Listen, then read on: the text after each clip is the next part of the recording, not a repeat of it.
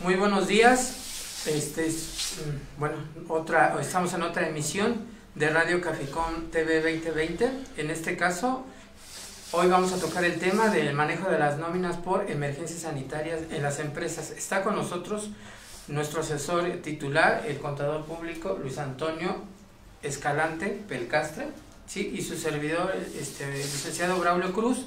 Bueno, este, les recuerdo que ya tenemos la, la, nueva edición. Acá tenemos la portada de nuestra revista Caficón que se va a publicar. Esto es para nuestros suscriptores de portal o suscriptores de revista. Sí, el día lunes ya está en las plataformas de nuestro portal Caficón eh, la nueva edición.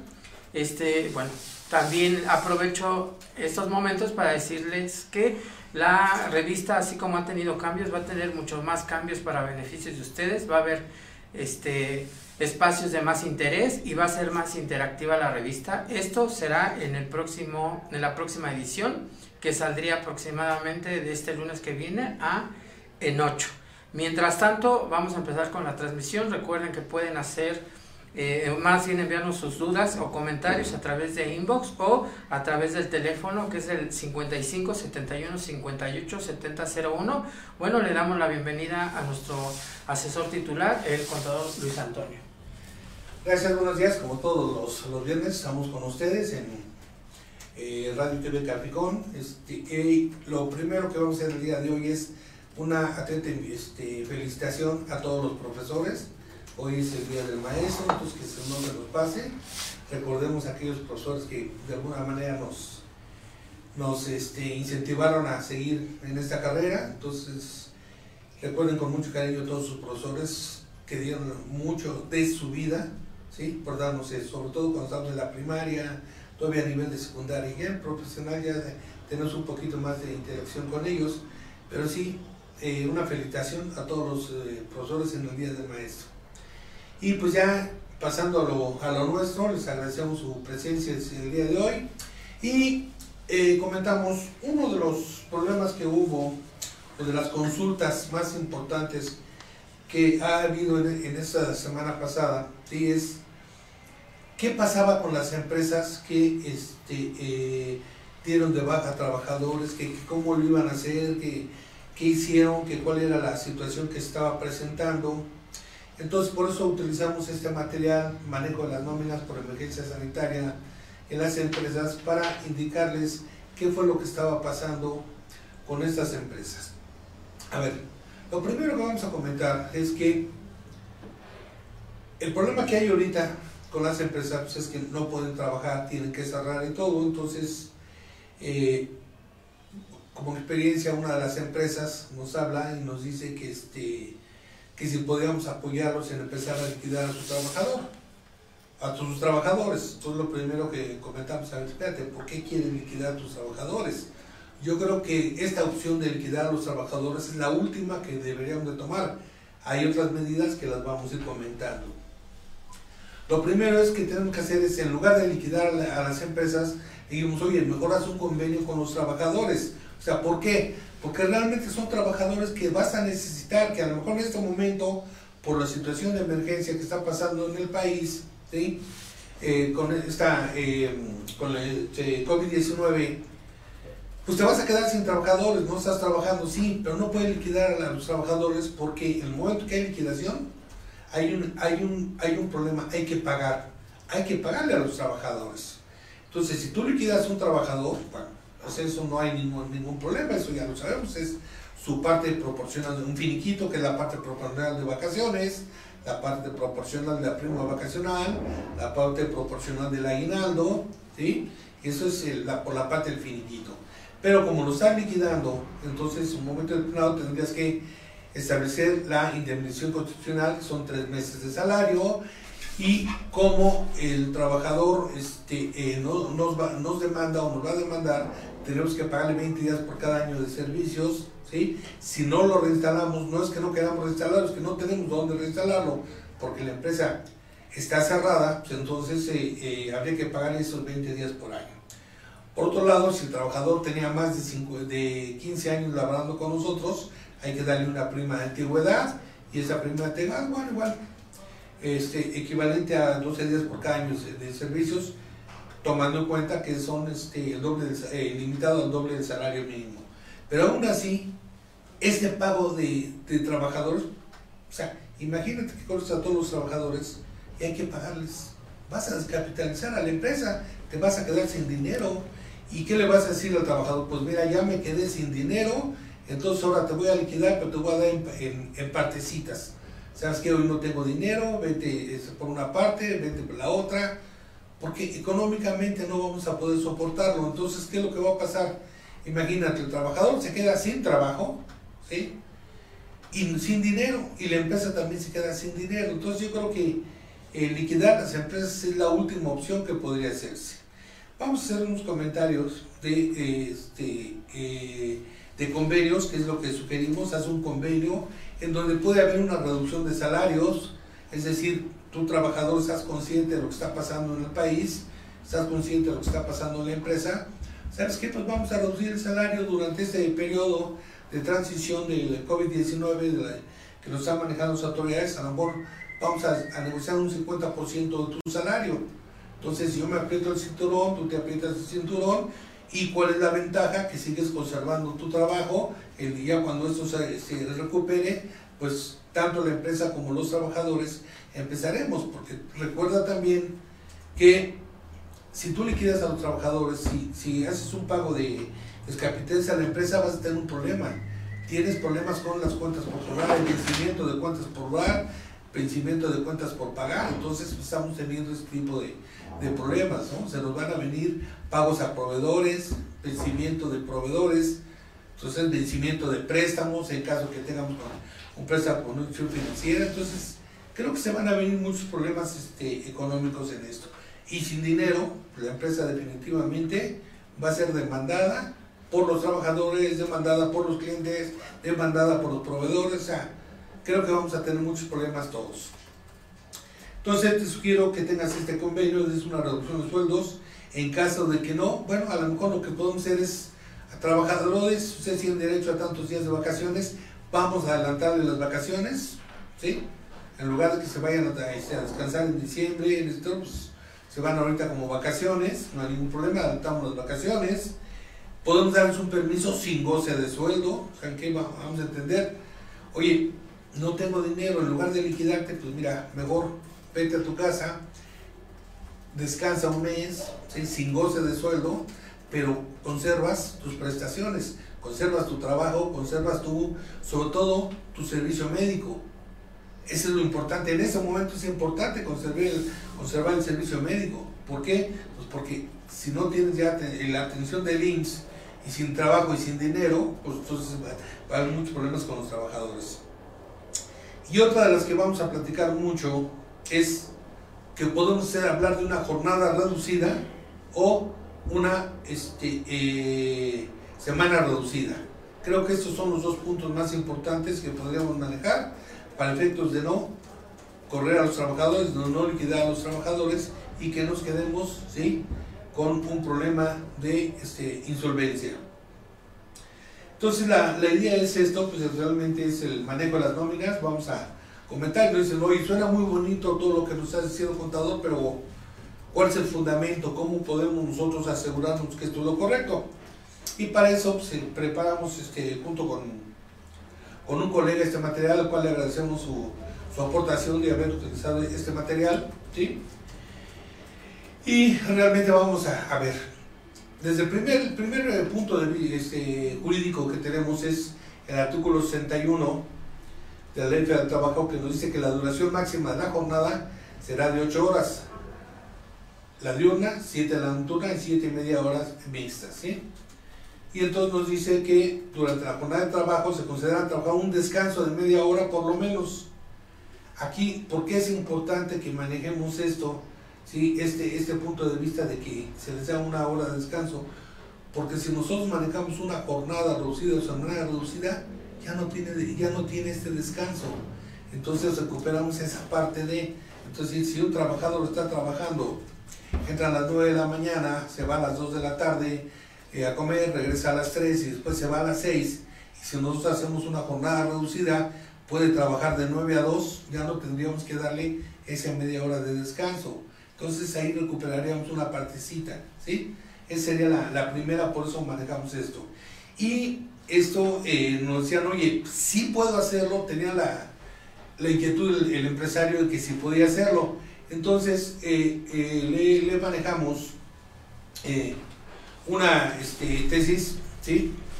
En donde nos dice, entre comillas, dice, de aquí hasta lo referido se infiere que ni la Constitución ni la Ley Federal del Trabajo prohíben que la jornada de trabajo sea reducida, ni tampoco que por acuerdo de las partes la jornada puede ser superior a 8 horas diarias, pero que no exceda de 48 a la semana. Es decir, sí puedo reducir la jornada. Tenemos esta tesis donde dice que sí se puede reducir. Dice, que no pase de 48 horas, no hay problema. Hacia arriba no, no puedes aumentar, pero sí puedes reducirla. Entonces, al final dice, no debe exceder la, de 48 horas a la semana. ¿sí? Y la, la disposición eh, nos dice, jornada de trabajo reducida. La jornada de trabajo, de acuerdo con la ley laboral, es el tiempo durante el cual el trabajador está a disposición del patrón para prestar su trabajo, no señalándole ese mínimo en el desempeño de la misma, sino solo máximos, por lo cual es perfectamente válido establecer entre el patrón y el trabajador una jornada de trabajo de cuatro horas para los días sábados, ya que con la misma no se desbordan los máximos. Es decir, esta tesis la vamos a aplicar, ¿sí? Para decir que sí podemos reducir, ¿sí? La jornada de trabajo. No hay ningún problema, sí, está permitida. ¿Ok? Eh, en cuanto al descanso a media hora la jornada continua, pues eso está en el artículo 63, ¿sí? Y me dice, del artículo 68 al 62 establecen lo relativo a la jornada de trabajo y su duración máxima, mientras que, que el artículo 63 dispone que durante la jornada continua de trabajo se conceda al trabajador un descanso de media hora por lo menos.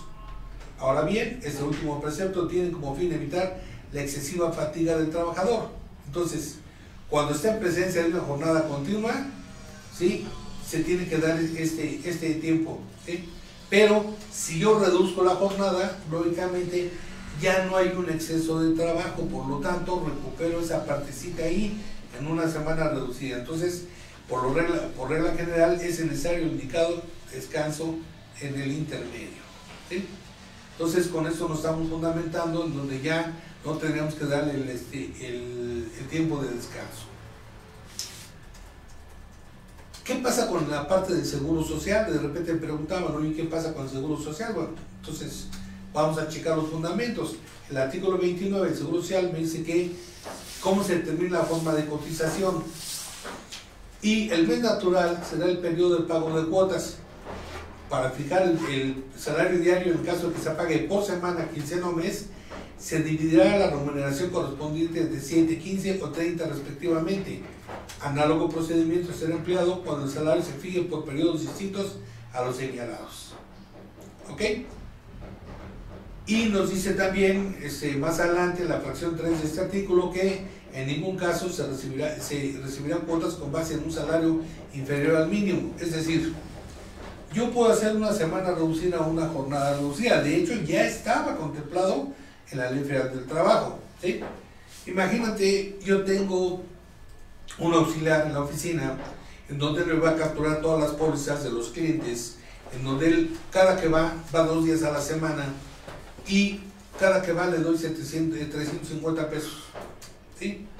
Al final le pago a la semana 700. Entonces esta entonces me dice, oye, como es semana reducida porque nada más trabaja dos días, dice, toma el sueldo de la semana. 350 el miércoles, 350 el viernes son 700 lo divido entre 7 días, me da 100. Entonces, ese es su salario, pero como no puedo darlo de alta en el seguro social con un salario mínimo, entonces ahí le doy de alta en el seguro social con un salario mínimo. Igual lo mismo pasa ¿sí? si yo tengo una persona, a lo mejor la, persona que va a hacer la limpieza. La persona que va a hacer la limpieza me cobra, le doy 70 pesos diarios. ¿sí? Por una hora ella va de 7 a 8 de la mañana, a esta hora ya está la limpieza de la oficina, los, este, eh, los empleados van pues, eh, llegando entre 8 y 9 de la mañana, entonces ya la, oficina se limpia. Cada que vale hoy 70 pesos, ¿sí? Entonces, si yo trabajo cinco días, que va de lunes a viernes, le doy 350 pesos a la semana, lo divido entre 7 y me da 70 pesos. Entonces, lógicamente es menor al salario mínimo. Entonces, esta persona es mi trabajador, aunque vaya una hora diaria nada más, para efecto del seguro social, la doy de alta con un salario mínimo. ¿sí? Eso, eso ya estaba contemplado ¿sí? en, este, en el salario de atención. Bueno, si nosotros ahorita hacemos un convenio con todos los trabajadores, en donde vamos a reducir la jornada de trabajo, tenemos el fundamento legal, el artículo 29, donde dice que sí se puede hacer. Aclaración que lo que tú le pagues a la semana lo divides entre 7, si semanal o entre 15 si es que este, si el pago es quincenal y lo que te dé es el salario con el cual vas a cotizar en el Seguro Social, con la excepción de que nunca podrá ser menor al salario mínimo. ¿Ok? Bien. Eh, ok, aquí está el procedimiento que estábamos platicando sobre esto, ¿sí? Bien. Otra situación que nos presenta en el Seguro Social nos dice que cuando por ausencias del trabajador a sus labores no se paguen salarios, pero subsista la relación laboral, la cotización mensual se ajustará a las siguientes reglas, es decir, si las ausencias del trabajador son por periodos menores de 8 días, ya sea consecutivos o interrumpidos, se cotizará y pagará por dichos periodos únicamente en el seguro de enfermedades y maternidad. A ver, entonces fíjate, si el trabajador no va, ¿sí? Su ausencia es una falta, lo que le llamamos nosotros faltas.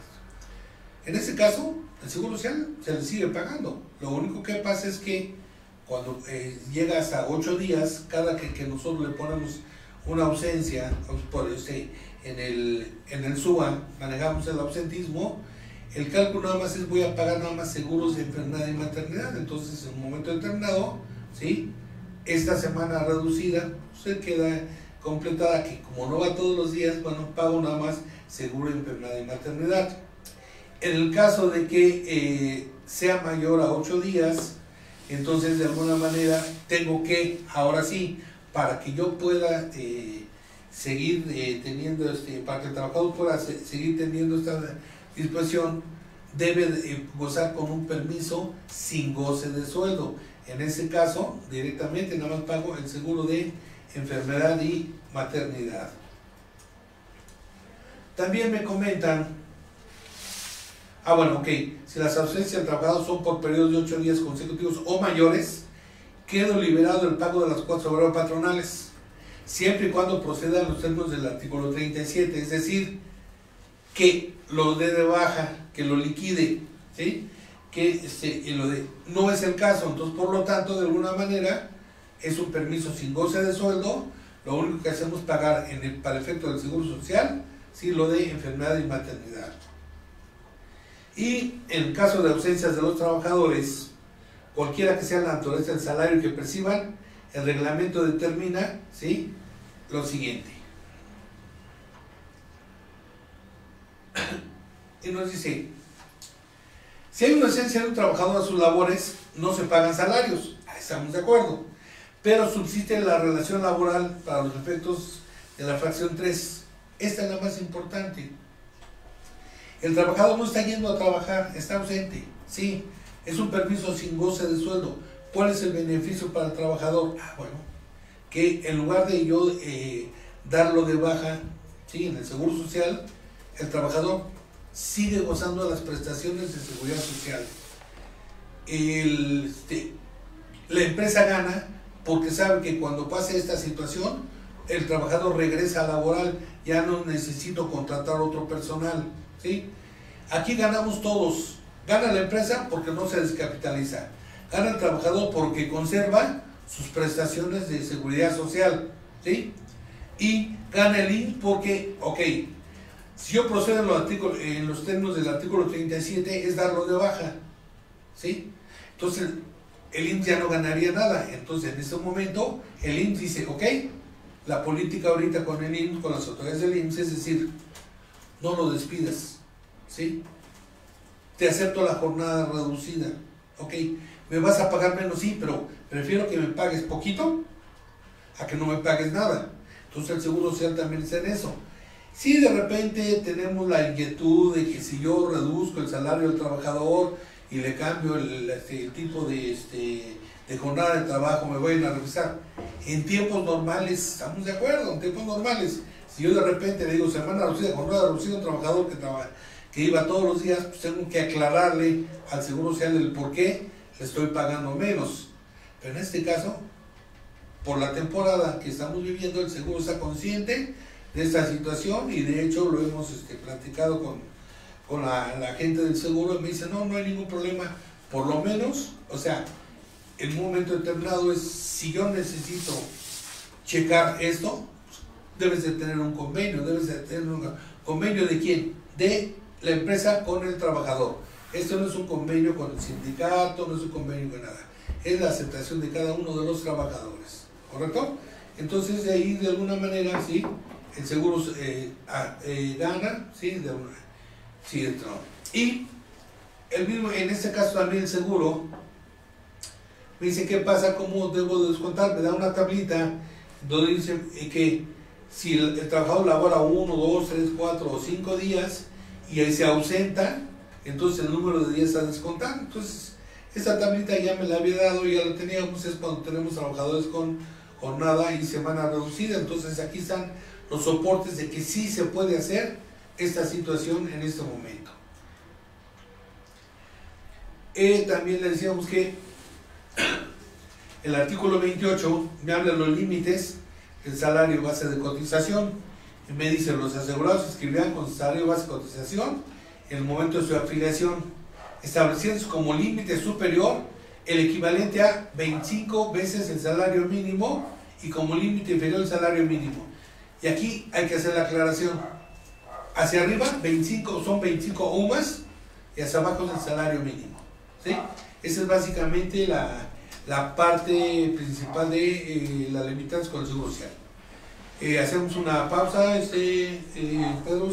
Claro, hacemos una pausa. Es muy importante este tema, digo, lo importante de, de, ver los convenios para, como usted lo dice, contador, no hacer un despido masivo, sí, mientras lógicamente no se, no se rebasen, este, no se rebase el salario mínimo, ¿no? y el convenio pues lógicamente conviene a las dos partes, que es un tema bastante importante. Les recuerdo que pueden hacer sus comentarios, sus dudas a través de inbox o a través de nuestro teléfono que es el 71 58 7001.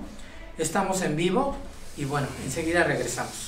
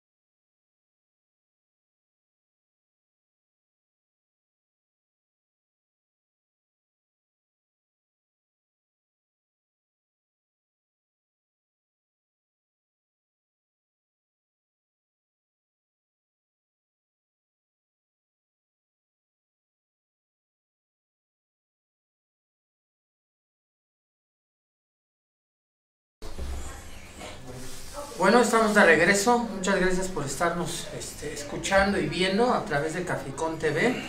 Vamos a continuar con nuestro tema, pero antes les recuerdo que ya está eh, a partir del lunes, ya va a estar para los suscriptores de nuestro portal y los suscriptores de, de nuestra revista. La, ahora sí que la nueva revista estará a partir del lunes. Y bueno, vamos a continuar hablando de lo que es este, de lo que es un tema muy importante, ¿sí? Que es el manejo de las nóminas en esta emergencia sanitaria. Hay que recordar que este, en el, eh, hace ratito hablamos de los convenios de, que debe de realizar la empresa con el trabajador y, que no son convenios nada más así al vacío, deben de estar también respaldados, en este caso por conciliación y arbitraje o por la Procuraduría Federal del Trabajo. ¿Qué quiere decir esto también para proteger al trabajador de que el, el convenio pues, a lo mejor tenga una vigencia o simplemente eh, tenga la libertad de, renegociarlo, ¿sí? Y, lógicamente no se pierdan sus derechos, ¿no? Continuamos con este importante tema, contador. Adelante. Gracias. Seguimos entonces este, con, la, con la parte del, del Seguro Social y, eh, por ejemplo, el artículo 28, ¿sí? Es el que nos establece eh, el salario, que no debe un salario inferior al mínimo, ¿sí?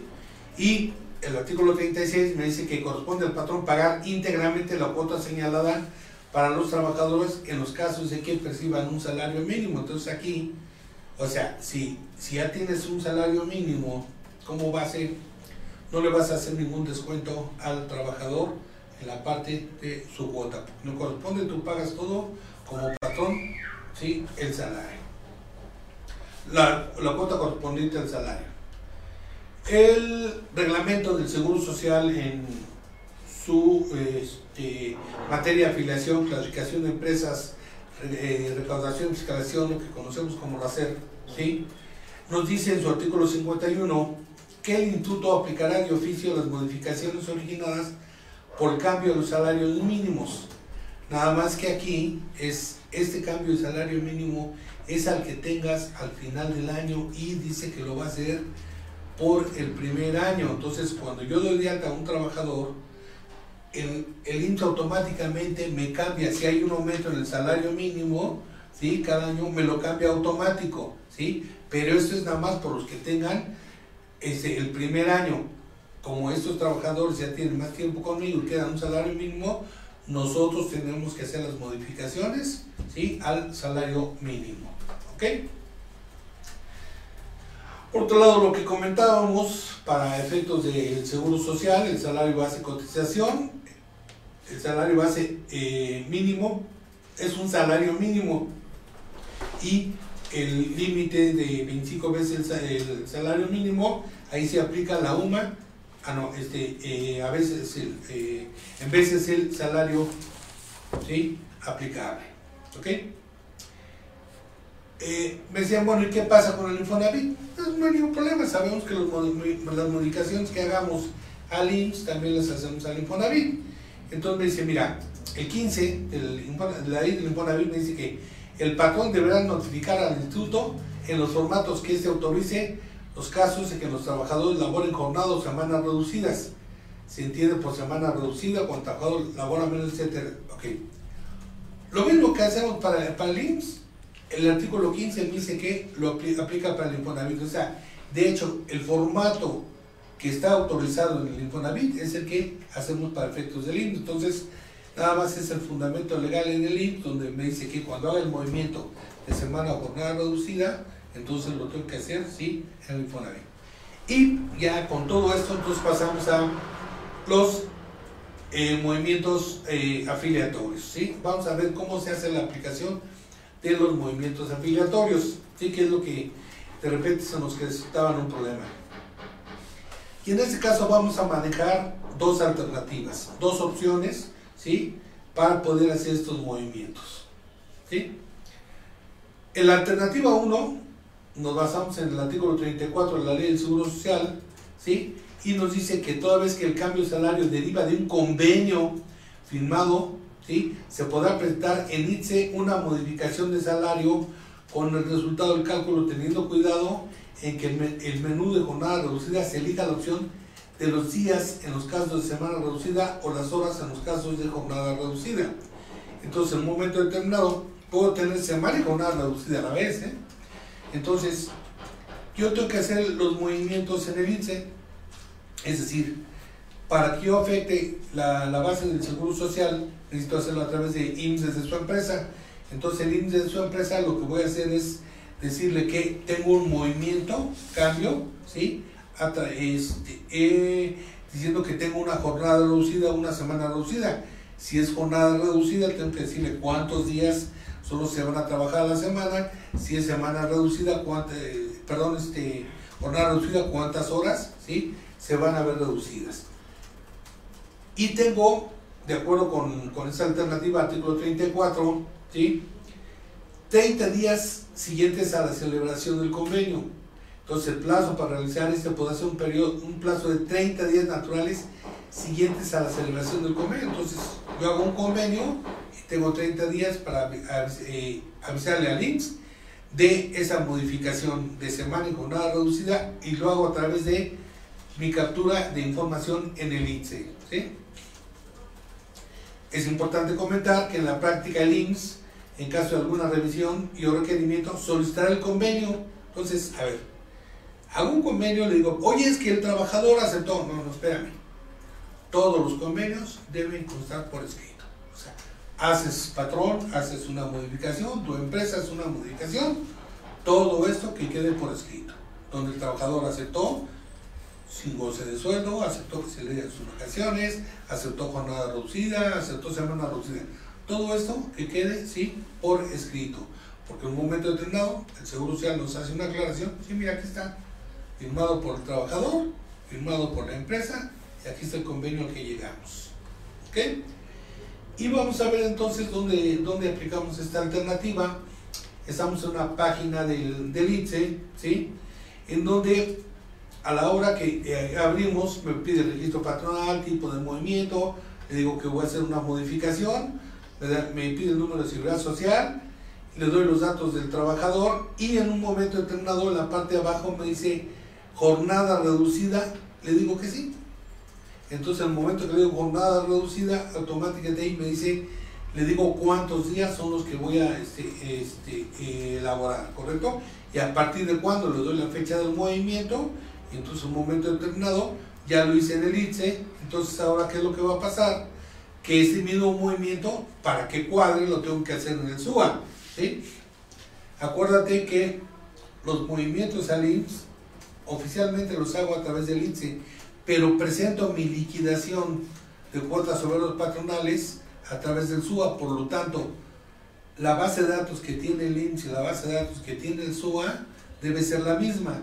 De hecho, en eh, algunos de los cursos que nosotros dimos en el diplomado sobre salarios, comentamos que hay una conciliación entre SUA ¿sí? e ITSE para que en un momento determinado veamos una confronta entonces hacemos una confronta en lo que tiene en el IMSS con lo que yo tengo en el SUA y ahí me dice si tengo trabajadores que no, que no están en el que están en el SUA y no están en el IMSS, trabajadores que están en el IMSS y no están en el SUA, eh, trabajadores que tienen un salario diferente en el IMSS con respecto al SUA, salarios que tiene un trabajador eh, un salario diferente, este, perdón, una jornada diferente, eh, información que tiene el IMSS con lo que tengo en el SUA. Entonces, esto lo puede hacer una confronta, entonces por lo tanto, para evitarnos esta situación, lo haces tanto en el ITSE como en el SUA. Acuérdate que el ITSE es, está en la página del IMSS y el SUA está en tu computadora, entonces no tienen relación una con otra, por eso es lo importante hacerlo ahí. Y aquí encontramos efectivamente, nos metemos al SUA, en donde dice este, el, eh, movimiento, el apellido, dice la, la jornada, semana completa, le ponemos ahí, le damos clic en la lista desplegable, en vez de eh, jornada reducida y cuántas semanas, cuántos días va a trabajar o cuántas horas en el caso de jornada reducida. Entonces hay que hacerlo en los dos. Si nos vamos este, al ICE, en el ICE igual dice, hay que hacer, esa fue una, una, una alternativa. Ahora, vamos a entrar con la segunda alternativa. ¿Qué hacemos con la segunda alternativa? ¿Sí? es presentar una baja en el ITSE con su respectiva aplicación en SUA, o sea, damos la de baja en el ITSE y baja en SUA, pero ¿qué hay que ponerle? Tener mucho cuidado, ponerle ¿Cuál es la baja? Otras. Por si yo lo le digo terminación del contrato, el trabajador al final me puede demandar. Oye, es que yo no, o sea, tú me dijiste que me terminaste por terminar el contrato, mi contrato tenía hasta tal fecha, ¿sí? Si le pongo renuncia, dice, trabajadores, yo no renuncié. Entonces, estas situaciones se nos van a presentar al final, cuando pase todo esto, cuando empecemos ya a recuperarnos, trabajador que, se quedó sin trabajo y que ahorita se queda sin dinero, pues todos somos bien hasta que no sucede algo.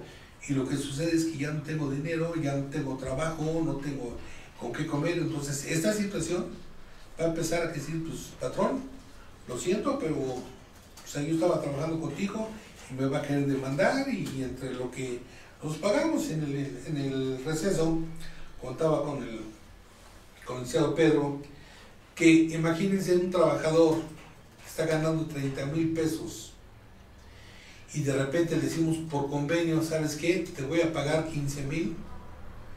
Pues él lo acepta, está bien, pero ¿qué pasa?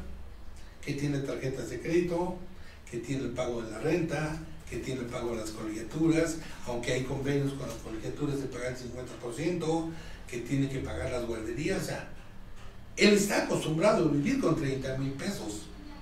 Entonces, el darle 15 mil pesos, o sea, una reducción del 50%, le pega durísimo, ¿sí? Por mucho que quiera, pues el banco no espera, los créditos no esperan, las colegiaturas no esperan, pero lo más importante, la despensa, esa no espera. Los hijos tienen que comer, entonces ahí, híjole, hay que tener mucho cuidado. Y cuando yo ya no tenga dinero, ¿qué es lo que voy a hacer? Pues patrón, necesito que me des otro adelanto, que me anticipes algo. ¿Por qué? Porque, ¿qué crees? Que me estoy quedando sin comer. Entonces ahí es donde vamos a empezar a tener muchos problemas. ¿eh? A veces estamos viendo los problemas que tienen los trabajadores de mediana capacidad económica, que ellos pues viven al día. Entonces ellos van a tener más problemas, pero también hay empresarios, hay personal administrativo que está acostumbrado a ganar bien, pero así como lo gana, lo gasta. Entonces, igual, tiene otras deudas y pues, eh, vamos a empezar a tener muchos problemas. Entonces aquí, pues no crean que les va a pegar nada más a los que tienen ingresos eh, bajos, también les pega a los que tienen ingresos altos, ¿eh? y, y, a ellos también les pega porque están acostumbrados a vivir con una cierta cantidad. Y desgraciadamente nadie esperábamos esto, nadie nos dijo que eh, este, guardáramos, nadie nos dijo que vayan haciendo ahorritos porque puede pasar esto. Esta este, epidemia nadie lo contemplaba, no nada más es en México, es en el mundo entero, ¿sí? Entonces realmente nunca estuvimos preparados para esto, ¿sí? De hecho, todavía, todavía hay mucha gente que no lo cree. Hay gente que si tú vas, te vas en la calle y te encuentras que no, que no, no tiene tapabocas, que está, está yendo aglomerados, este, a sitios este, eh, aglomerados. Hay empresas, bueno, que todavía están haciendo estas fiestas, ¿sí? Entonces vamos, de alguna manera esto nos, nos pegó y a todos los trabajadores nos va a pegar. Entonces la idea precisamente es dar de baja en el INSE a esos trabajadores y decirle otras, ¿sí? Y esto, este movimiento también lo hago en el SUA. En el SUA también hago el movimiento afiliatorio, el lote de movimientos, estás, ¿sí? En el INSE, ¿sí? Hago el movimiento, lo hago en el SUA también. Pero ahora, ¿qué es lo que hay que hacer? Al siguiente día hay que volverlos a dar de alta, ¿sí? Ya lo di de baja, en esta alternativa se da la baja. Al siguiente día darlo de alta, pero ahora lo voy a dar de alta con una jornada reducida. Entonces, lo di de baja con la jornada normal que tenía y ahora lo voy a dar de alta al siguiente día con una jornada reducida. ¿sí? Tanto en el INSE como en el IMSS. ¿sí? Cualquiera de las dos alternativas este, eh, es este, válida, pero siempre y cuando hagamos los movimientos y cuidando que diga en la baja otras, ¿sí? para que no tengamos problemas después laborales. Y bueno, pues ya por último, para terminar, vamos a ver la mecánica de eh, salario de cotización en caso de semana y jornada reducida. Mire, jornada reducida, ejemplo que agradecemos a nuestro colega Alarcón que nos haya permitido utilizar su manual, en donde dice, mira, días a laborar, 6, área geográfica A, horas laboradas por día, 4, sueldo por hora, 300, días de aguinaldo, 15, días de vacaciones, 6, porcentaje prima vacacional, 25. ¿Ok? Quiero comentarte que cuando hagas movimientos para efectos de jornada reducida, ¿sí? Las prestaciones, esas no las puedes variar. Le vas a variar el sueldo, pero la prima vacacional se queda igual, el, el aguinaldo se queda igual, ¿sí? Desarrollo, horas trabajadas por día, 4, en este caso, vamos a hacer el comentario que fueron 4 días eh, trabajados a la semana, son 6, redujimos también, ¿sí? Total de horas trabajadas a la semana, 24 por 30 pesos la hora, me da un salario semanal de 720, ya comentamos qué hacemos, que dividimos entre los días de la semana 7 y tengo un salario por jornada reducida de 102. Como el salario de 102 es menor al salario mínimo, entonces voy a dar el movimiento, lo voy a hacer con el salario mínimo. ¿Sí? ¿Ok? Y ese aquí lo tenemos, comparación de salarios bases contra salario integrado. ¿Qué va a pasar con este, eh, la jornada reducida? Igual, tomamos el salario diario, los días que vamos a laborar, los días de aguinaldo, los días de vacaciones y sacamos porcentajes de cada uno de estos. ¿sí?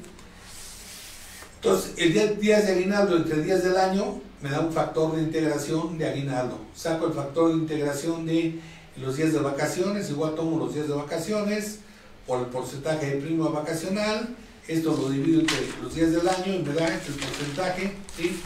esto. Esto, cuando nosotros hacemos el salario base de cotización, cuando lo determinamos, ya sabemos estos factores cómo los vamos determinando, ¿sí? Pero entonces, ¿qué pasa con el séptimo día? Igual tomo un día, lo divido entre 6, me da el factor de integración 0.1666. Eh, eh, Ahora sí, ¿Qué es lo que pasa? Hacemos entonces ya la integración, factor de integración de aguinaldo, factor de integración de prima vacacional, factor de integración del séptimo día, ¿sí? le sumo la unidad y me da mi factor de integración. Este factor de integración me va a servir para determinar el salario diario integrado. Tomo el salario diario por el número de días laborados, me el salario semanal, ¿sí? a este le aplico el factor de integración y este el salario semanal lo divido entre número de días de la semana que son 7 y tengo mi salario diario integrado. Igual lo mismo, si el salario diario integrado, eh, por este, en este caso me da menor al salario mínimo de la este, eh, salario mínimo, doy de alta con el salario mínimo. Si me da más arriba del salario mínimo, entonces este es el salario integrado que voy a poner para efectos de seguridad social. ¿Correcto? Bien. Por otro lado, el Infonavit me maneja a través del boletín 018 del Infonavit de fecha 26 de marzo, se establece que a partir del 15 de abril el instituto implementará un conjunto de medidas que por un lado va a proteger la solvencia financiera de las familias y por otro incentivar la actividad económica para ayudar a la preservación de los, los empleos y supervivencia de las pequeñas y medianas empresas, las famosas pymes. Y en el punto 3 me dice que para los trabajadores cuyas empresas se declaren en paro técnico, el Infonavit aplicará los beneficios de al menos un 25% del factor de pago con el que se calcula su mensualidad. Es decir, tu trabajador, si tu empresa se declara en paro técnico, puedes ir al Infonavit, relación trabajador Infonavit, a decirle, oye, mi empresa está en paro técnico, no, no me está pagando, por lo tanto ya no tengo dinero para la amortización. Como no me está descontando, entonces hazme un descuento y me puede hacer hasta un 25% de amortización a mi cuota correspondiente. Pero eso lo hace el trabajador con el Infonavit. Claro, siempre y cuando el Infonavit eh, demuestre que la empresa hizo un paténico. Y por cierto, les comento que en la próxima semana eh, vamos a tener la revista, ¿sí? eh, eh, de Caficón vamos a tener un artículo sobre paro técnico, ¿sí? todas las implicaciones eh, legales que tiene el paro técnico. Y pues por el día de hoy, de mi, de mi parte, los comentarios para, para ustedes, pues les damos la, la- yo les doy las gracias este, eh, por su atención y eh, Pedro, ¿tenemos algún otro No, no, comentario? no, pues muchas gracias. Y bueno, nada más le- les comento rápido que este el material que se expuso lo pueden solicitar a través de Inbox, sí, ahí nos ponen por favor su correo, su teléfono para poderlos contactar o a través del, de nuestro teléfono al 71 58 70 01, sí, para que en determinado caso este, les expliquemos la mecánica de cómo adquirir el material que aquí se, se, se expuso, ¿no? Pues muchas gracias, contador. La verdad muy importante el saber esto, el saber cómo tendríamos que las empresas y este, cómo negociar con los trabajadores y viceversa. Y bueno, este la verdad el próximo capítulo y en la y en la revista como usted lo dice, vamos a hablar del paro técnico, también bastante importante. Y pues nada más que agradecerles, muchas gracias. Les recuerdo que ya está este para este lunes que viene la edición de la revista Capicón con los nuevos temas. Y bueno, muchas gracias, contador. Al contrario, nos vemos la, la próxima semana. Gracias por tu, su asistencia.